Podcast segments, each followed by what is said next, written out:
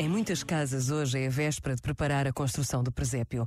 Vão buscar-se as peças guardadas com cuidado. A cabana pode precisar de ser retocada ou alguma peça ser colada de novo.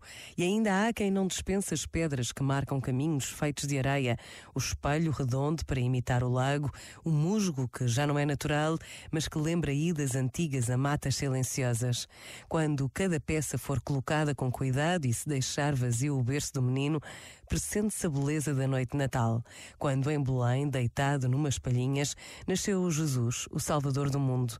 Por vezes, basta a pausa de um minuto para reconhecermos a essência do Natal. Este momento está disponível em podcast no site e na app.